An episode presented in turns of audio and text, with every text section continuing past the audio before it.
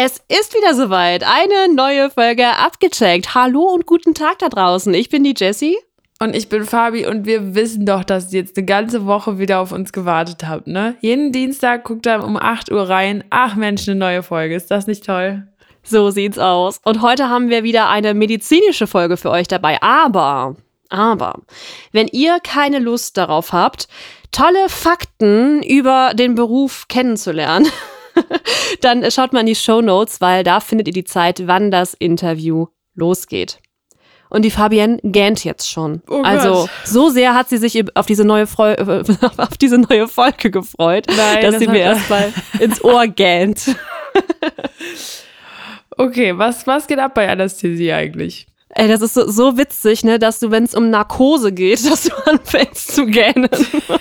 Stimmt. Und jetzt, wenn wir drüber sprechen, muss ich den gerne auch drin lassen. Toll.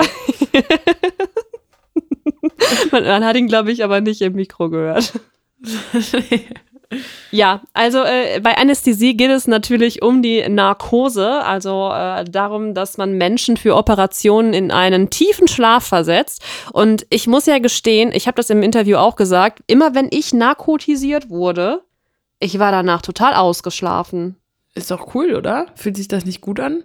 Ich, ich finde schon, wurdest du schon, also hattest du schon mal eine Narkose? Nee. Noch nee. nicht? Nee, noch Ach, nie. krass. Ja, ich weiß auch nicht, wie ich das finde, dass jemand quasi so eine Macht dann über mich hat, dass man, also, das ist so 3, 2, 1 und du bist einfach weg. Ja, kann ich verstehen. Äh, ich muss auch jetzt gestehen, tatsächlich, dass ich nicht wusste, dass wenn man narkotisiert wird, oh Gott, hier kommt eine Katze. Wie immer. Herzlich willkommen zu unserem Katzen-Content. Ich mache bald so eine Rubrik. Ich muss auch gestehen, dass ich nicht wusste, dass in der Narkose die Atmung aussetzt. Dass der Mensch quasi künstlich beatmet werden muss. Oh, jetzt ist aber gut. dass der Mensch künstlich beatmet werden muss. Das war ja dann ein Learning für dich. Ja, aber das ist ja auch unser Auftrag. Wir haben ja einen gewissen Bildungsauftrag auch mit diesem Podcast. Und äh, ich bin ja auch immer froh, wenn ich noch was dazu lerne. Ja, das stimmt. Das ist, ähm, ich, ja, wir lernen immer jede Folge was dazu und ihr da draußen hoffentlich auch. Und äh, wir sprechen natürlich auch heute in unseren Fun Facts über Narkose und äh, über das Risiko, weil ich habe ja gerade gesagt, dass ich immer sehr ausgeschlafen war nach der Narkose. Aber es gibt natürlich auch ein gewisses Risiko, dass man aus einer Narkose nicht wieder aufwacht. Die Schüren wir jetzt Angst in, in dem Intro? Nein, nein, nein, nein. Ähm, ich wollte dich eigentlich fragen, was du denn denkst, wie hoch das Risiko in Prozent ist, an einer Narkose zu sterben. Drei. Drei Prozent? Mhm. Weit entfernt. Weniger? Weniger. Ah, ja. Ich habe gedacht, mit drei bin ich schon wirklich niedrig. ja, pf, 0,5. Ja, es ist tatsächlich noch weniger. Ja, Also es ist 0,001 oder so, ne? Das ist Fast.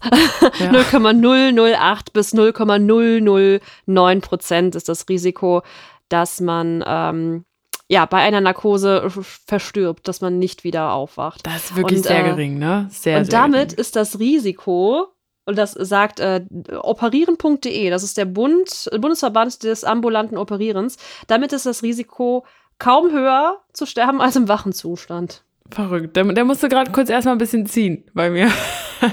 ich habe auch gegähnt, ne? Ich bin müde.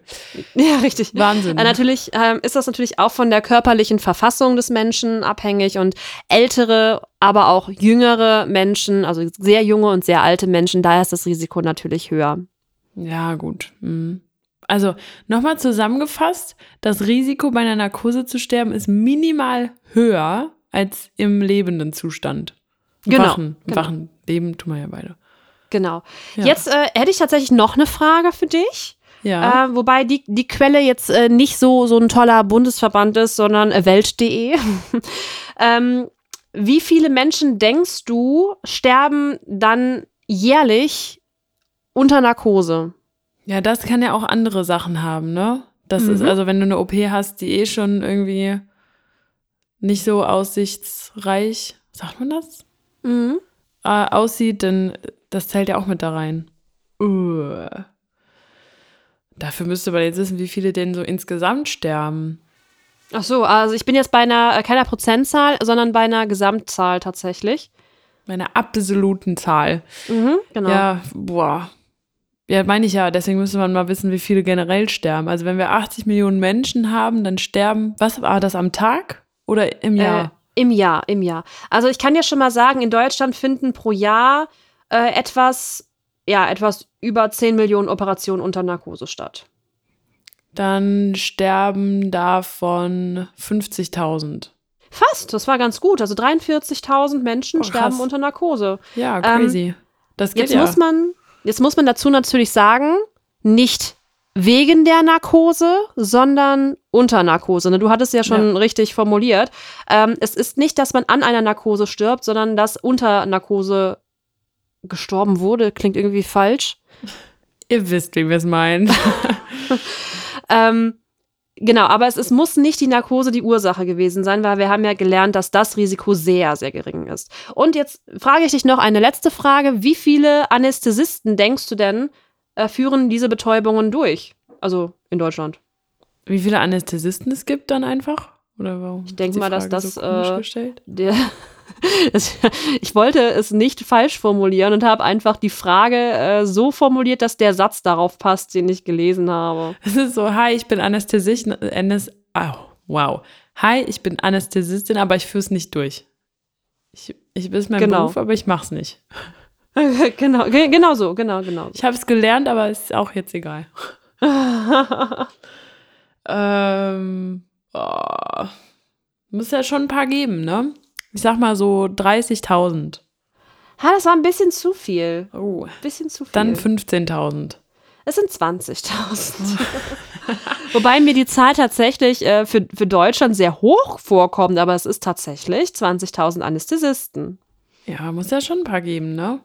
Und umso mehr muss es ja geben, die äh, diese Anästhesie beziehungsweise ähm, diese Anästhesisten quasi unterstützen. Und genau das macht unsere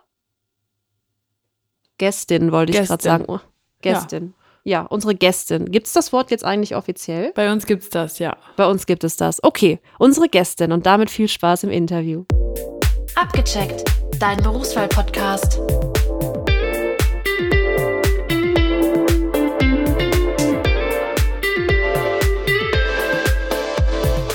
Bei mir ist jetzt Saskia. Saskia, am besten erzählst du einmal, wer du bist und was du machst.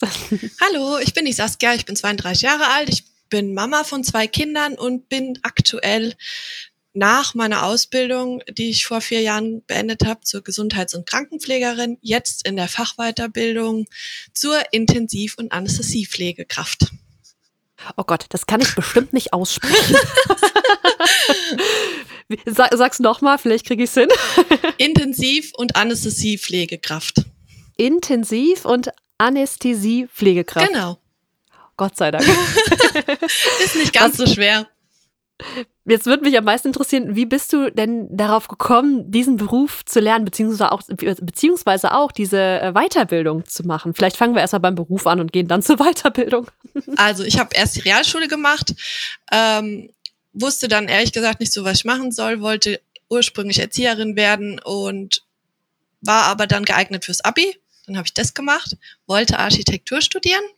Dafür hat mein NC nicht gereicht und durch Praktika beim Architekten, der hat gemeint, weil er auch Professor ist, ich soll erst Bauingenieurwesen und dann wechseln.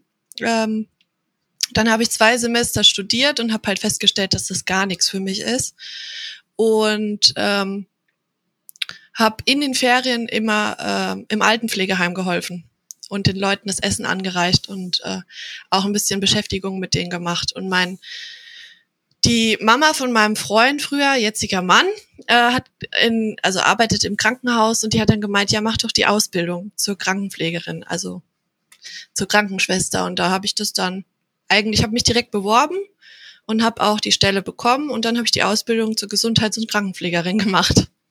Ja, und ähm, Sehr cool. also ich liebe das total. Ich bin, habe dann nach dem Examen mit einer kleinen Unterbrechung, weil ich mein Kind bekommen habe, mein erstes, ähm, bin ich dann in die Anästhesie gewechselt. Nach, also erst mal ein halbes Jahr intensiv gemacht und dann in die Anästhesie und da bin ich jetzt vier Jahre. Und für mich war klar, ich will irgendwas weitermachen und deshalb habe ich mich für diesen Fachkurs beworben. Ja. Und den mache ich jetzt seit 2000, lass mich lügen, 21. Das ist ein sehr, sehr cooler äh, Werdegang. Also äh, von was ganz anderem, was du dir eigentlich vorgenommen hast, über noch was anderes und äh, jetzt bist du da, was dir unglaublich viel Spaß bereitet. Ich äh, würde gerne bei der Ausbildung beginnen, äh, dass du einmal vielleicht schnell anreißt oder umreißt, wie die Ausbildung denn verläuft, bevor du dann zur Weiterbildung gekommen bist. Ja, also ich habe ja noch nicht die generalisierte Ausbildung gemacht, sondern die normale. Und ähm, ich bin ja in Hessen, also ich weiß nicht, ob das deutschlandweit jetzt komplett so einheitlich geregelt ist, aber auf jeden Fall haben wir äh, Schulblöcke gehabt zwischendrin. Erst am Anfang ganz großen, da haben wir dann ein paar theoretische Sachen gehabt, Nähe, Distanz und wie ist der Umgang mit anderen Menschen und mh, mm, Pflege an sich, worauf musst du achten mit Basispflege und Intimpflege und allgemein erstmal so Grundkenntnisse, auch Anatomie und Physiologie, und dann sind wir auf Station gekommen und das war immer so im Wechsel und verschieden lange Einsätze und dann die Prüfungen zum Schluss. Da gab es theoretische und praktische Prüfungen und zwischendrin immer verschiedene Begleitungen von den Lehrern. Da musste man dann eine Informationssammlung über den Patienten schreiben, also sein, im Prinzip sein Leben zusammengefasst und eine Pflegeplanung. Ja, also was man sich vorgenommen hat, was der Patient für Probleme hat, pflegerisch und welche Maßnahmen man dann durchführt, speziell auf den Patienten halt bezogen. Das hört sich nach einer guten Mischung aus äh, Theorie und Praxis an. Ja, es ist aber auch wirklich äh, harter Tobak, muss ich sagen. Gerade auch Anatomie und Physiologie, das geht ziemlich ins Detail und wenn man da nicht lernt, ähm, hat man echt Schwierigkeiten. Also man muss da schon dahinter bleiben. Kann man sich da im Vorhinein irgendwie darauf vorbereiten, bevor man mit der Ausbildung startet? Ähm, ja, also man kann verschiedene Praktika machen. Wir hatten auch ähm, Leute im, in der Ausbildung, die haben FSJ gemacht. Also vor, von dem Dings aus, äh, wie heißt Mir fällt das Wort jetzt nicht ein. Ah, also das FSJ auf jeden Fall. Und ähm, ja, und wie gesagt, die Praktika von der Schule aus schon kann man das mal machen und reinschnuppern. Gerade wenn man vorher so diesen Zugang zum Patienten nicht hat. Es ist schon was anderes, wenn er dann vor dir liegt und du gesagt bekommst, ja, den waschen wir jetzt, den Patienten. Also da muss man schon äh, auch abgehärtet sein, ja. Ich kann mir vorstellen, dass das sehr viele Berührungsängste am Anfang sind. Ja, ja, da hatte ich auch am Anfang so einen Fall bei, bei dem einen Patienten. Da habe ich dann auch schnell die Grundpflege beendet. Okay, äh, wie kann ich das verstehen? Ja, mein erster Einsatz in der Ausbildung war in der Geriatrie und hatte, das weiß ich noch, das war ein Patient, der war früher Lehrer gewesen, der war Alzheimer krank und war auch dement. Und ich sollte ihn halt versorgen, grundpflegerisch. Und dann war ich bei der Intimpflege und da war ich ein bisschen zu zaghaft. Okay. ja. ja, und dann äh, habe ich halt gedacht, uiuiui, jetzt wird's aber heikel und hab halt, äh, ich war schon fertig, aber ihm hat es zu gut gefallen, also musste ich die Hose schnell wieder hochziehen und habe dann gesagt, so, äh, ich bin jetzt fertig. ja, also sowas kann halt auch mal vorkommen. Okay, das, ist, das klingt nach einer unangenehmen Erfahrung. ja, ja. Aber auch da wird man wahrscheinlich in der Ausbildung gut darauf vorbereitet, dass sowas passieren kann und das. Äh, ja, schon. Doch. Okay.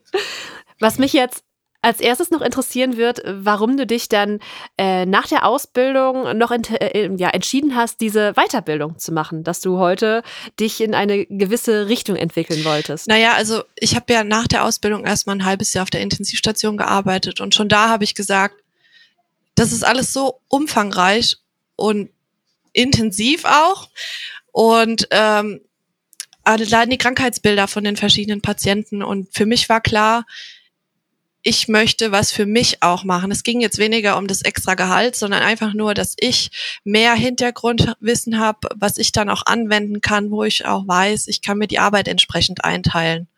Also es war alleine mit dem Gedanken, dass ich mich weiterbilden kann. Okay. Da gibt's bestimmt äh, viele Möglichkeiten, in welche Richtungen die Weiterbildungen ja, gehen, also oder? Man kann auch theoretisch gesehen studieren nach der Ausbildung und auch Pflegemanagement machen oder eigentlich dadurch, dass es ein medizinischer Ausbildungsberuf ist, hat man wirklich viele, viele Möglichkeiten. Also man könnte, also ich weiß jetzt nicht, wie es ist mit Ernährungs also so in die Ernährungsberatungsrichtung gehen oder so, ob man das da anwenden kann. Aber wenn man sich weiterbilden will, findet man auf jeden Fall ganz, ganz viele Möglichkeiten. Und für mich war halt jetzt erstmal klar, dass ich die Fachweiterbildung machen will, weil ich halt auch in einem Funktionsbereich bin und da auch viel medizinisches und physiologisches ist, wollte ich halt auch wissen, wie funktioniert das, also auch der Umgang mit Beatmungsgeräten, wie ist der die genaue Funktion? Also weil in der Anästhesie ist ja im Prinzip, wie soll ich das sagen, so eine Art Tiefschlaf mit der Narkose und äh, die Atemfunktion hört ja auf durch die Medikamente, die man bekommt. Und das übernimmt ja dann das Beatmungsgerät. Ich wusste gar nicht, dass man dann gar nicht mehr automatisch atmet. Das war mir jetzt neu.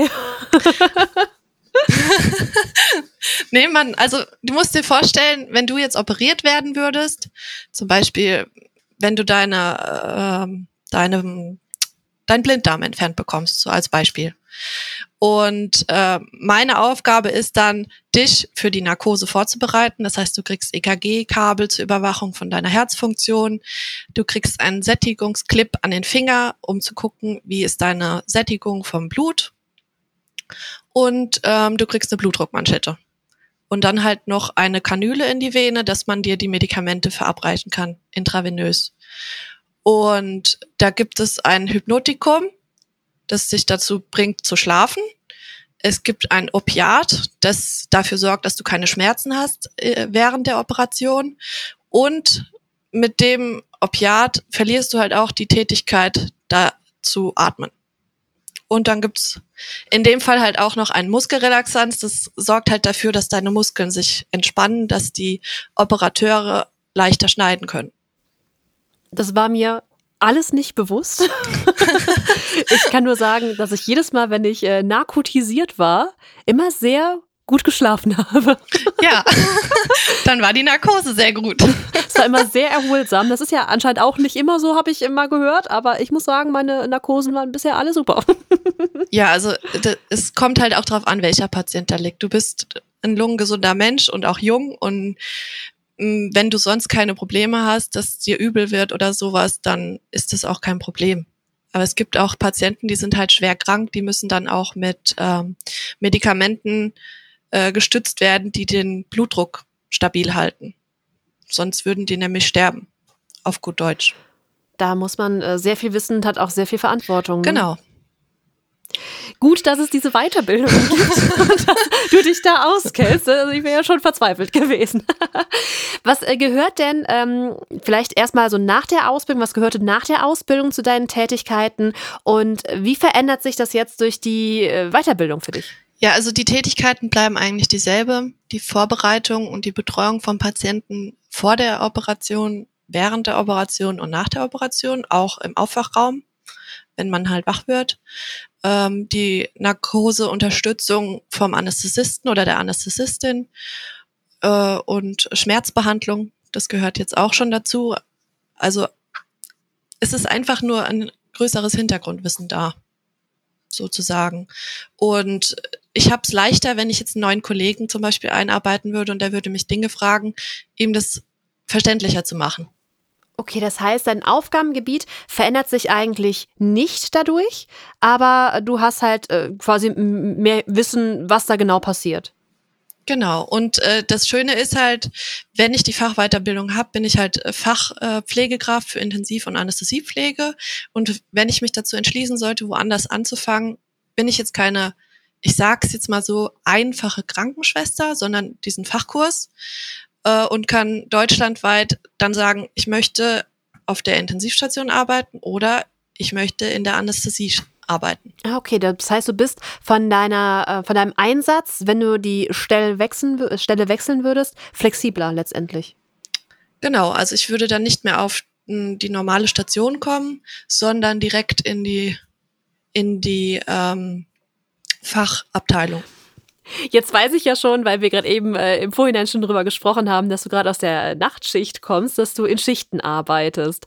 Wie ist das bei dir? Ähm, ist das jede Woche unterschiedlich, welche Schichten du arbeitest oder wechselt das täglich oder monatlich? Wie, wie sieht das aus?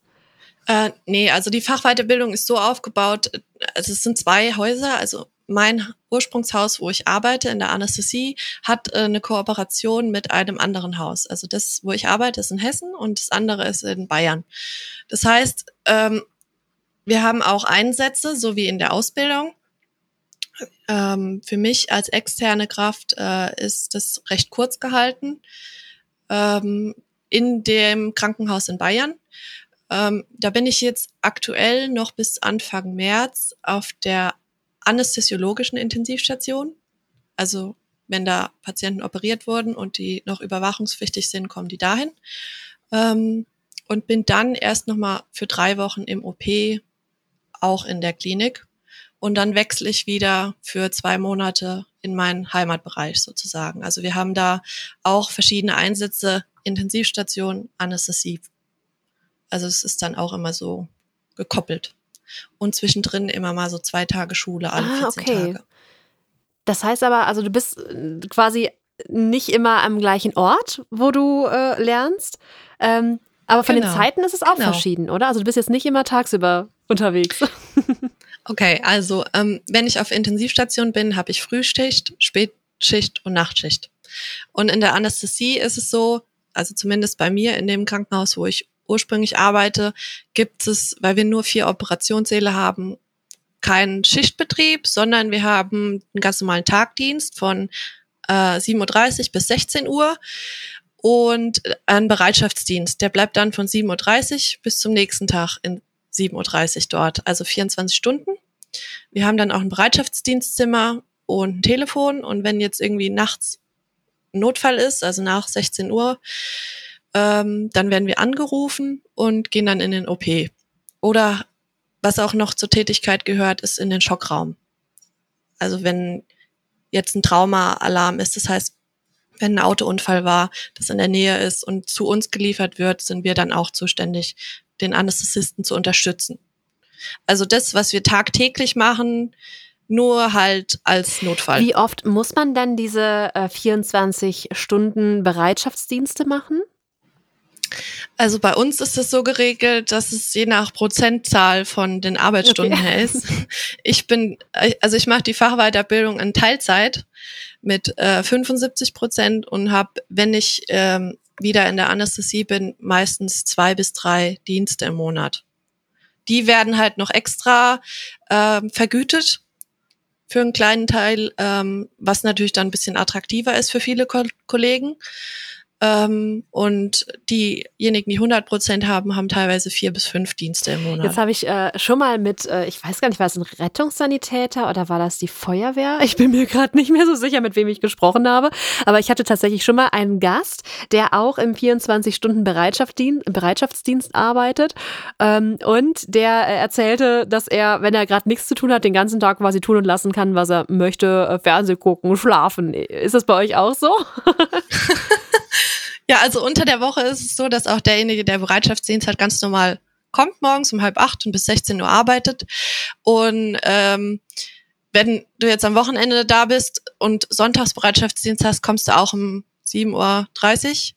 Und äh, wenn dann nichts auf dem Plan steht und auch kein Telefon klingelt, dann kannst du im Bereitschaftsdienstzimmer sein oder spazieren gehen ums Krankenhaus rum und auch Fernseh gucken oder Buch lesen oder sonst irgendwas machen.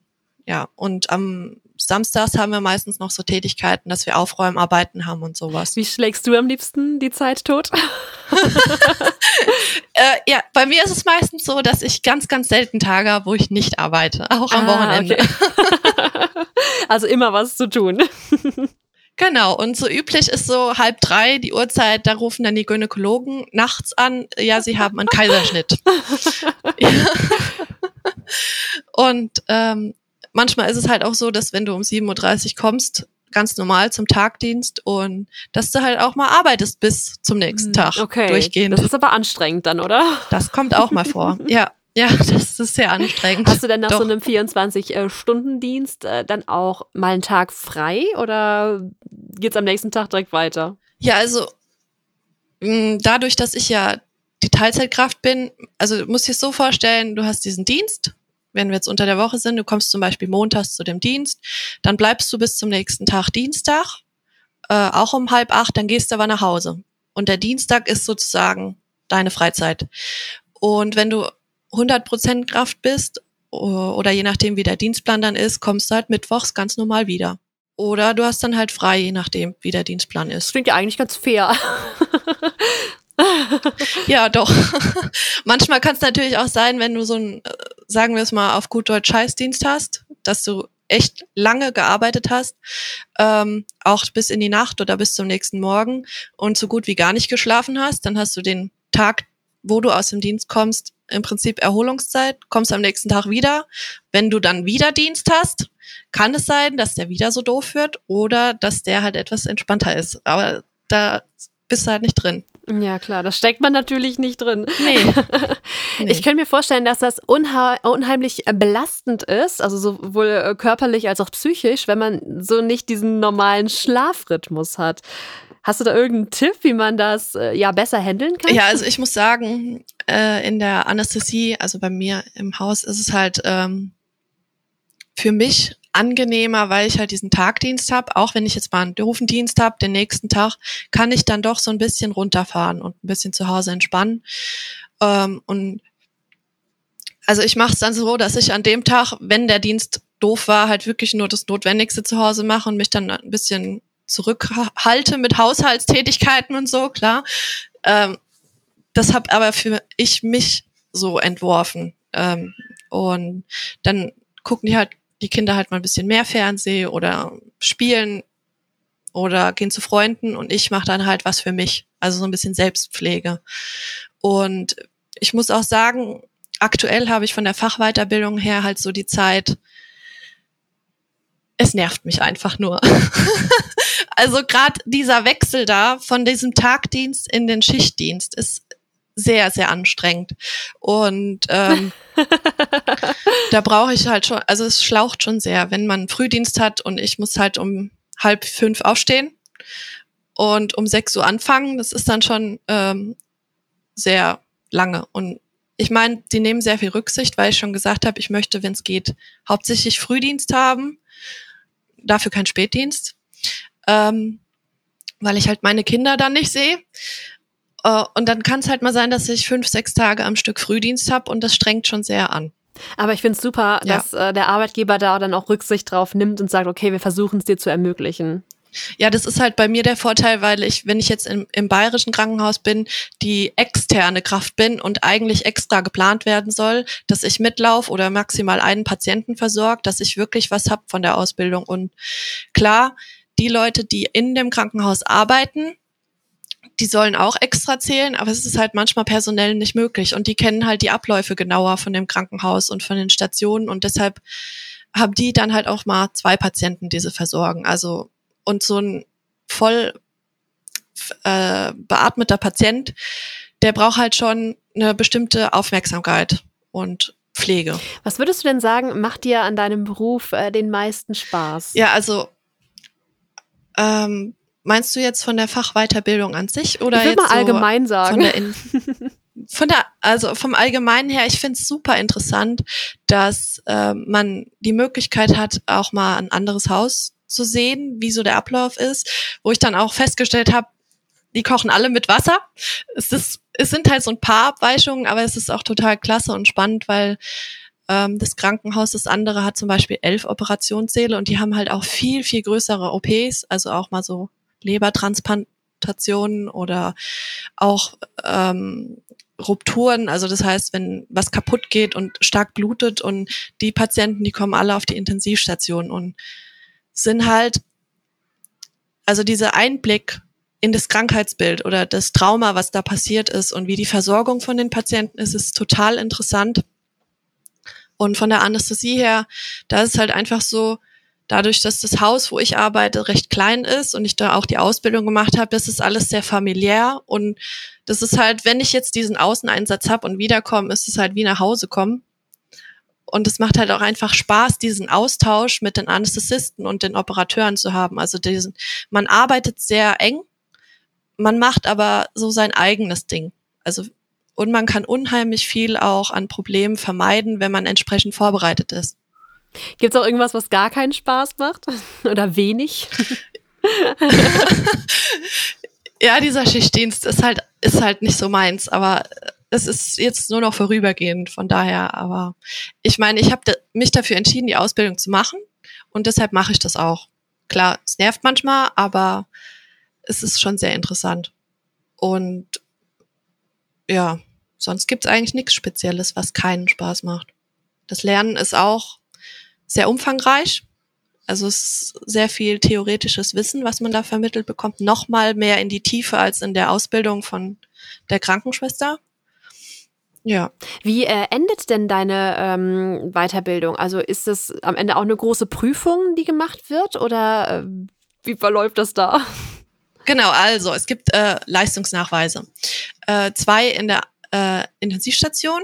Das heißt, einmal macht man die Vorbereit, also die, die Kontrollen in dem ähm, Intensivzimmer und ähm, beim zweiten ist es dann halt die komplette Versorgung auch mit Kontrolle und Überwachung und äh, pflegerische Versorgung.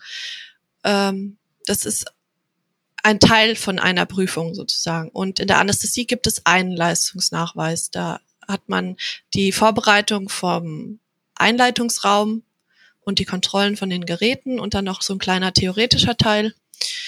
Ähm, und dann gibt es noch, also jetzt in meiner Fachweiterbildung, in dem Haus. Ähm, so zwischendrin sind noch verschiedene Prüfungen. Wir haben Basismodule, da geht es viel um Ethik und Ökonomie. Ähm, zwei Stück, die sind jetzt schon geprüft worden. Ähm, und dann gibt's noch sieben oh, Fachmodule. Wow. Das ist also, viel. ja. Es gibt ein Fachmodul, das ist zur äh, Anästhesiepflege. Und ähm, die restlichen Module sind ähm, Intensivpflegemodule. Und da werden wir einzeln geprüft. Also da müssen wir auch eine Hausarbeit schreiben oder ein situatives Fachgespräch führen zum Beispiel und ähm, halt auch schriftlich. Das kommt halt auch drauf an, welches äh, Fachmodul das ist. Und ganz zum Schluss haben wir nochmal eine theoretische Prüfung, sowohl in der Intensiv- als auch der Anästhesiepflege und einen praktischen Teil. Ganz zum Schluss sehr, sehr umfangreich. Also es klingt ja. eigentlich wie eine wirklich eine zweite Ausbildung, die du da machst. Ja, ist es im Prinzip auch. Also ja, kann man so sagen. Unglaublich. Also Respekt, dass du das äh, neben ja deinem Job letztendlich und äh, neben Mama sein und alles nur durchziehst. Also wirklich Respekt dafür. äh, was würdest du denn jetzt einem Menschen empfehlen, der auch in deinem Bereich arbeiten möchte, der vielleicht auch als Ziel hat, die gleiche Weiterbildung am Ende zu machen wie du? ja, also man muss so einen ähm, gewissen Biss mit sich bringen. Ähm, auch wenn man jetzt sich entscheidet, in einem Funktionsdienst zu arbeiten, wie jetzt zum Beispiel der Anästhesie, weil da der Ton manchmal sehr rau ist. Also da wird auch mal über den Flur geschrien oder so. Das ist aber der Situation geschuldet, nicht der Person gegenüber. Ähm, das darf man dann halt nicht so sehr zu Herzen nehmen und man muss durch so ein gewisses dickes Fell äh, äh, machen oder mitbringen. Genau. Ähm, äh, viel Kommunikation, weil man sehr viel mit den Patienten redet, auch mit den Intensivpatienten, die beatmet sind. Da kommt man sich am Anfang ein bisschen doof vor, aber man weiß nicht, ähm, wie tief die Patienten sediert sind, also wie tief sie schlafen und was sie mitbekommen. Und ähm, also eigentlich sollte man die ganze Zeit mit den Patienten reden, auch unterschiedlich auf die Bedürfnisse eingehen. Man muss sich am besten, was ich immer mache, sich vorstellen, wie wäre das, wenn ich da liegen würde. Also auch wenn man jemanden einfach nur berührt, nicht einfach ohne etwas zu sagen berühren, sondern vorher sagen, ich ähm, so auch so diese ähm, Initialberührungen, sagt man so, an der Schulter oder am Arm oder der Hand und nicht einfach die Decke weg und irgendwo hingreifen. Also das ist wichtig. Und dazu halt immer darauf achten und sich immer vorstellen, wie wäre es, wenn mir es so gehen würde. Also wenn ich an der Situation wäre, ja. Und ähm, ein bisschen Or ähm, Organisation, wenn es geht. Also ich meine, das kann man lernen, äh, aber es ist schon wichtig. Man muss es zwischen Zwischenschichtdienst und zwischen den normalen Diensten äh, noch schaffen, immer zu lernen und sich auf die Prüfungen auch vorzubereiten. Und teilweise hat man auch nur einen Tag für diese Leistungsnachweise, um sich ähm, darauf vorzubereiten, wenn du einen Patienten betreust und dir das ganze Wissen anzueignen und vorzustellen sozusagen. Ja. Sehr gute Hinweise. Ich glaube, äh, die Personen, die sich jetzt äh, da sehen, die wissen jetzt auf jeden Fall, dass sie entweder geeignet oder nicht geeignet sind. also ich habe auch nicht damit gerechnet, dass ich in der Anästhesie lande, aber ich muss sagen, es macht echt super viel Spaß. Und ich mache es sehr gerne. Sehr schön. Das ist immer super, wenn man so seinen Traumberuf dann gefunden hat. Ne? ja. Wir sind schon fast am Ende des Interviews angekommen und am Ende fragen wir auch immer nach den Verdienstmöglichkeiten in dem Beruf. Was kannst du uns denn dazu sagen? Ja, also ähm, ich glaube, ihr hattet ja schon mal eine Folge über die Gesundheits- und ähm, Gesundheitspflegekraft. Ähm, da kann ich mich eigentlich nur anschließen von dem Gehalt her. Ich glaube, das war sogar noch 100 Prozent Kraft. Bei der Teilzeitkraft äh, wird es dann entsprechend angepasst. Also es ist ein bisschen weniger. Ähm, ich kann dir jetzt den Bruttogehalt von mir jetzt gar nicht genau sagen. Das habe ich jetzt ehrlich gesagt nicht im Kopf. Alles gut. ähm, und wenn man die Fachweiterbildung hat, man wird dann, ähm, also ich werde tariflich bezahlt und dann wird man vom Tarif her ein bisschen höher gestuft. Es ist aber nicht unwesentlich mehr. Also man sagt jetzt nicht, ich fange jetzt die Ausbildung an und dann verdiene ich das Mods Geld. Also man muss auch schon so ein bisschen den, äh, die Eigeninitiative mitbringen, dass man das nicht nur des Geldes wegen macht. Also wie bei so vielen ja. Berufen tatsächlich. Wenn man keinen Spaß dran hat, sondern es nur wegen des Geldes macht, dann äh, ist es nicht der richtige klar, Beruf. Ja, das stimmt, klar. Ja. Liebe Saskia, ja. ich danke dir von Herzen, dass du dir heute hier die Zeit genommen hast, mir meine ganzen Fragen zu beantworten. Ich äh, verabschiede mich an der Stelle schon mal und äh, du hast das letzte Wort. Ich danke dir erstmal, dass ich äh, heute dabei sein durfte und äh, für alle, die den Beruf machen wollen und auch die Weiterbildung in Betracht ziehen, macht es auf jeden Fall. Das ist ein bisschen anstrengend und man muss sich daran gewöhnen, dass man wieder lernt, auch wenn man die Fachweiterbildung erst etwas später macht. Aber es lohnt sich total, allein für das Hintergrundwissen, was man hat und dass man darauf achten muss, was dann ist, wenn da so ein Patient vor einem liegt. Und deshalb wäre es schön, die Pflege braucht sowieso Le Leute, das wisst ihr ja, das ist ja medial bekannt. Also äh, es wäre schön, wenn sich jetzt noch mehr Leute dafür finden würden. Abgecheckt, dein Berufswahl-Podcast.